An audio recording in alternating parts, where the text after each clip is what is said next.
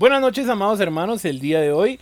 Bienvenidos nuevamente a otro podcast, el cuarto podcast. El día de hoy vamos a estar tocando justamente el cuarto libro de la Biblia, haciendo un breve análisis acerca de este bello y maravilloso libro que nos encontramos en la Biblia. Bamidbar es este título se le da en hebreo al libro de Números. ¿Qué significa en el desierto? La Septuaginta le pone le da el título de Aritmoi, ¿Qué quiere decir números? Esto por los censos que se dan en el capítulo 1 y en el capítulo 26. Números cuenta con 36 capítulos y 1289 versículos. Números relata el viaje de los hijos de Israel desde el monte Sinaí hasta el umbral de la tierra prometida. Además contiene varias leyes que tienen que ver con la organización de Israel como el pueblo santo de Dios las leyes eh, enseñan cómo debe vivir Israel para seguir disfrutando de las bendiciones de Dios y en su marcha hacia la tierra y aún después en su ocupación de la tierra prometida.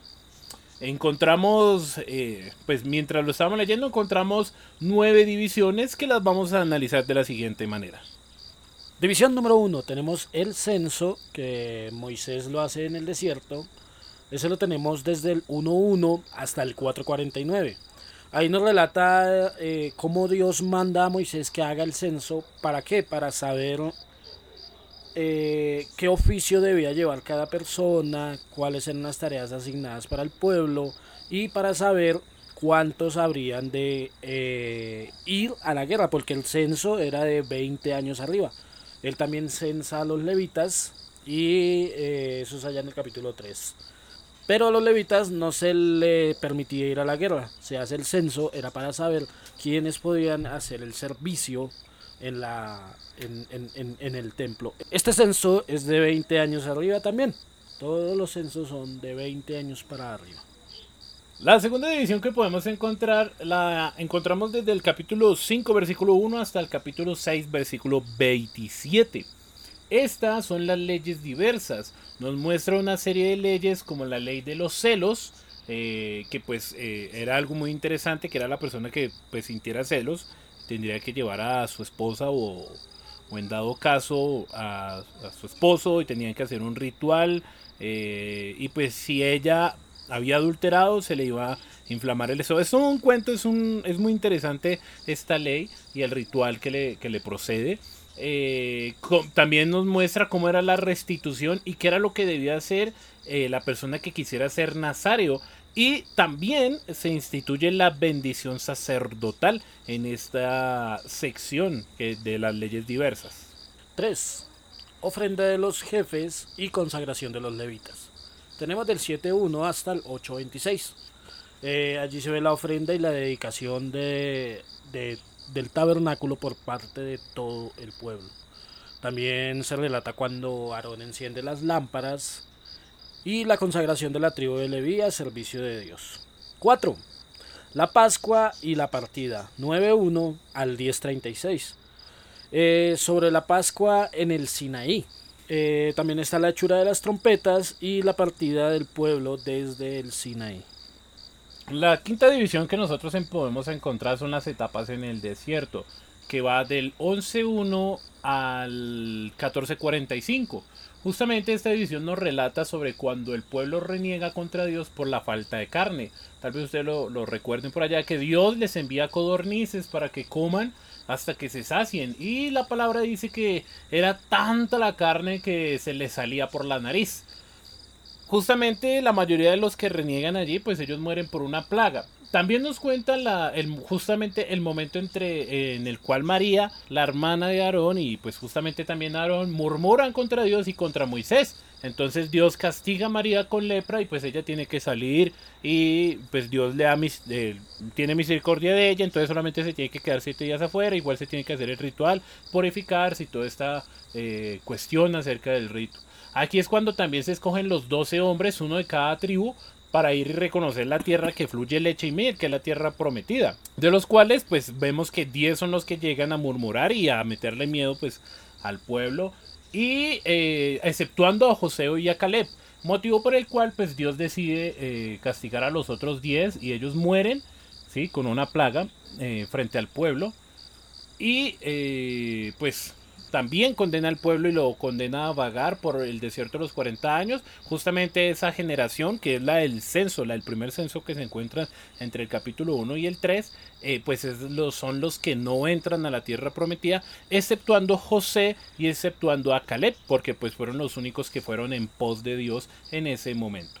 6. Ordenanzas y sacrificios. Poderes de los sacerdotes y de los levitas, del 15.1 al 19.22 leyes para las ofrendas en la tierra prometida. Cuando entraran a la tierra prometida, estas leyes se tenían que cumplir como lo dice, como lo dice en estos textos. Eh, tenemos la lapidación del hombre que deshonró el día de reposo. Él salió a recoger leña y pues lo vieron, lo toman, lo ponen en la cárcel. Hasta el otro día Moisés dice, no, este hombre debe morir irremediablemente por quebrantar la ley. Tenemos la historia de Coré, cómo la tierra se lo devoró a él y a su familia por ser desobedientes a Dios. Eh, también quemó a otros 250 hombres que eran los que decían que ellos también podían eh, como estar delante de Dios y estar en el servicio en el templo delante de Dios sin que Dios los haya escogido. Tenemos la vara de Aarón, de ahí es que Dios dice a Moisés y le dice, escoge 12 varones de cada, una de cada tribu y que cada uno traiga una vara delante del propiciatorio. La vara que florezca, dice el Señor, es la vara, esa la tribu que yo escogí para que me sirva en el tabernáculo. Efectivamente los dejaron allí, 12 varas, cada uno con su cada uno representando una tribu de Israel. Al otro día amanece la vara de Aarón, que es de la tribu de Leví, amanece florecida amanece con flores, con, con hojas y con fruto. Era almendro. Y de ahí demuestra Dios que realmente es la tribu de Leví a la cual él había escogido para su para que él para que le sirviese en el templo. Allí se nos explica también eh, cómo era el sustento de los sacerdotes y de los levitas, sí, que no ellos no como ellos no poseían tierra, pues el sustento tenía que ser de otra manera. Tenemos la purificación de los inmundos. Con una vaca, ellos la sacaban, ellos la sacrificaban, la quemaban totalmente hasta que quedara cenizas. Luego la sacaban fuera del campamento y la mezclaban con agua. Esa agua servía para que el que es inmundo se bañase al tercer día de los siete días de su inmundicia. Al séptimo día también tenía que hacer lo mismo y quedaba totalmente limpio. La séptima división que podemos encontrar es el transcurso del pueblo de Israel desde Cádiz hasta llegar a la tierra de los Moabitas, hasta llegar a la tierra de Moab. Esta se encuentra entre el 21.1 y el 25.18 y justamente nos relata el camino del pueblo eh, de Israel en el momento en que Moisés falla su fe cuando golpea dos veces la roca que les iba a dar el agua, que eso es un, justamente ahí es cuando eh, Dios decide y toma la, toma la decisión de que Moisés y Aarón no van a entrar a la tierra prometida, porque Dios les dice a ellos, simplemente díganle a la roca que, y ella les va a dar a ustedes agua, pero ¿qué hacen ellos? Ellos cogen y golpean la, la la roca dos veces con la vara, o sea, hacen todo lo contrario que Dios les dice, motivo por el cual pues Dios toma esa decisión. También nos habla eh, pues la muerte de Aarón y cómo Moisés pues le da eh, su sacerdocio a su hijo. Eh, también encontramos las batallas que tuvo en las que se participaron. Y podemos también encontrar justamente cuando el pueblo eh, peca contra Dios y Dios decide enviarle serpientes para que muchos murieran. Eh, y pues después de eso Dios tiene misericordia eh, y ordena a Moisés construir la serpiente de bronce. ¿sí? nos cuentan las muertes que vivieron por motivos de las batallas. Encontramos la historia de Balaán, que lo más seguro es que ustedes lo recuerden porque es aquel relato donde un hombre habla con su asna justamente él lo están llevando eh, para que maldiga al pueblo de Dios, pero pues él termina pues bendiciéndolo porque él dice que solamente va a hablar lo que Dios le diga que hable. Y a raíz de eso, pues el pueblo también eh, toma la decisión de allegarse a moabitas y tener pues relaciones sexuales. Y pues Dios decide castigarlos, de los cuales murieron 24 mil. Porque pues Dios decidió descargar su, el furor de su, eh, de su ira sobre ellos. Pero esto se detuvo cuando Fines, que es hijo de Eleazar, que es hijo de Aarón, que justamente Eleazar es el que viene a reemplazar a Aarón en el sacerdocio, pues toma y con una lanza atraviesa el vientre de una israelita que estaba con, un, una moabita y los dos mueren y allí pues justamente Dios toma la decisión de eh, pues perdonar al pueblo y de que ya no hayan más muertes. Número 8 nuevas disposiciones. Del capítulo 26, versículo 1 al capítulo 30, versículo 17.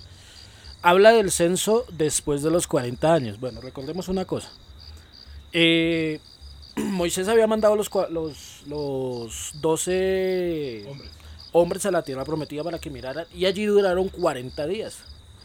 Por ellos haber desanimado al pueblo, Dios condena al pueblo uno los mata a ellos y condena a todo el pueblo por haber dudado de Dios a vagar por el desierto 40 años, un día por cada, un, año por cada día. ¿sí? Ya después de aquí, después de los 40 años, eh, Dios le ordena a Moisés que vuelva a hacer un censo para mirar cuántos habían de entrar a la tierra prometida. Los censados aquí no son los mismos eh, censados del capítulo 1.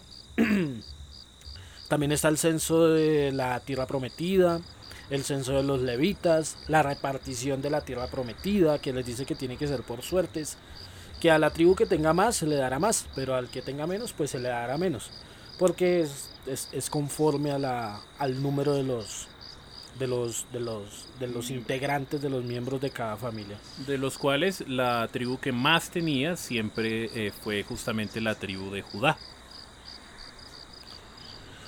eh, tenemos ley de la ley de la repartición de la herencia.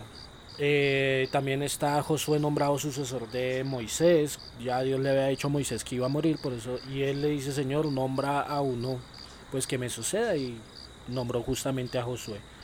Eh, también nos habla acerca de los sacrificios en las fiestas solemnes y la ley de los votos. Como una persona que iba a hacer un voto tenía que cumplir cierta ley.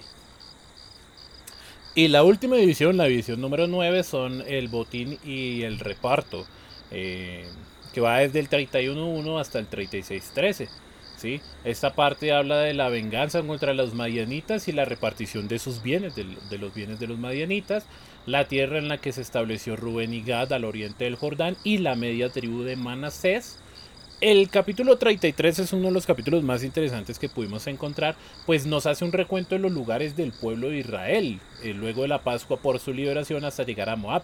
Es casi como si nos hiciera un resumen rápido acerca de el libro, pero pues es más sobre todo los lugares por donde que pasaron.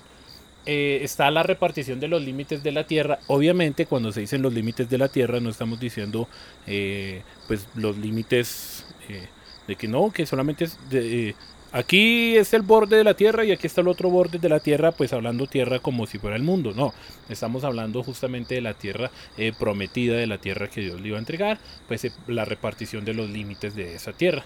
Está la herencia de los levitas, y las ciudades de los refugios. Estas ciudades de los refugios es muy interesante hablarlo porque las ciudades de los refugios era pues justamente donde se podían refugiar eh, las personas que cometieran cierto pues acto, cierto pecado, se podían refugiar allá. Eh, uno de los ejemplos que pone allí es que si un hombre mata al otro y eh, por accidente, porque estaba la muerte culpable, entonces podía ir allá y refugiarse allá. Y entonces el familiar del que había muerto podía ir a la tierra de refugio y si lo encontraba lo podía matar y no se encontraba culpable. Pero si era inocente y fue por accidente, igual podía ir allá y refugiarse hasta que se demostrara que él era inocente o que él mismo lo demostrara. Está la ley de los testigos el, y el rescate y la última ley que encontramos es la ley del casamiento de las herederas de en su propia tribu. Esto quería decir que solamente se podían casar dentro de las tribus, o sea, los de la tribu de Rubén se tenía que casar con los de la tribu de Rubén, los de la tribu de Judá con los de la tribu de Judá. ¿Esto para qué? Para no transgredir las herencias eh, de la tierra que tenían justamente entre ellos, porque después pues, ese era el el pequeño gran detalle que eh, se encontraba, que se terminaban casando y pues perdían la herencia de la tierra. Tenemos las tipificaciones de Cristo. Uno, tenemos el sacerdocio de Aarón, lo hemos visto desde Josué, desde el libro de Éxodo, que donde se, se consagraron como sacerdotes y todo, el, todo el, sacerdocio de Aarón es tipificación de Cristo. Tenemos en números, del capítulo, en el capítulo 21, del verso 4 al 9, la serpiente de bronce. Eso también es una, una tipificación de Cristo. Voy a leerlo en Juan, capítulo 3, verso 14. Y así como Moisés levantó la serpiente en el desierto, así también el Hijo del Hombre tiene que ser levantado, para que todo aquel que cree en él tenga vida eterna. Resulta que el pueblo había desobedecido, ya Hernán lo explicó. El pueblo había desobedecido, Dios manda serpientes ardientes, dice el, texto, donde picar al pueblo. Moisés ruega al Señor que tenga misericordia y él le dice haz una serpiente de bronce y la ponga en un palo y la levanta y cuando una serpiente picaba a alguien eh, miraba ese alguien miraba a la serpiente e inmediatamente era sano por simplemente por mirar a la serpiente por eso a Cristo Cristo fue crucificado fue levantado en un asta en madera como fue la serpiente y ahorita todo aquel que mira a Cristo es salvo tiene vida eterna. Y justamente, como siempre, pues en- entramos a una de las partes que le gusta a muchos de los cristianos, porque son las promesas, porque hay muchos que viven a punta de las promesas, las- lastimosamente. Pero bueno, también eh, hay que entender que hay promesas que son para el pueblo de Israel y otras que sirven para, también para nosotros, que aún eh, Dios las mantiene con nosotros y otras que son netamente para el pueblo de Israel. Números 14.9. Por tanto, no seáis rebeldes contra Jehová, ni temáis al pueblo de esta tierra, porque nosotros los comeremos como pan. Su amparo se ha apartado de ellos, y con nosotros está Jehová. No les temáis. Si usted haya más, le invitamos a que los deje en el comentario. Y ahora entramos con una de las partes que a mí más me encantan, que es el dato curioso. Resulta que los censos se realizaron no para contar a todo el pueblo, sino por el contrario para contar a todos los hombres mayores de 20 años que pudieran ir a la guerra, menos los descendientes de la tribu de Leví. Estos mismos eh, son los que mueren en el desierto sin poder entrar a la tierra prometida. Y se nos permite encontrar el segundo censo, que el segundo censo es contar a todos los otros, a los descendientes de estos que eran mayores de 20 años, que son los que entran a la tierra prometida. Justamente todos perecieron excepto dos, Josué y Caleb. Hermanos, así llegamos al final de este podcast. Espero que les haya gustado, haya sido de alimento para ustedes, alimento espiritual. Eh, hermanos, los invitamos a que nos visiten en nuestra página de YouTube, en nuestro canal de YouTube. Sí, eh, Noches con Dios, que se suscriba y que comparta estos videos, este, esta información. No importa si usted le da like, no importa. Lo que quiero es que comparta, lo que queremos es que usted comparta. Como decía Pablo, que la palabra de Dios corra, que corra y que otro, que otro pueda también aprender. Así es, hermanos, nos despedimos. Mi nombre es Hernán Borges Y el mío es Luis Borges. y nos vemos en, la- en las próximas Noches con Dios.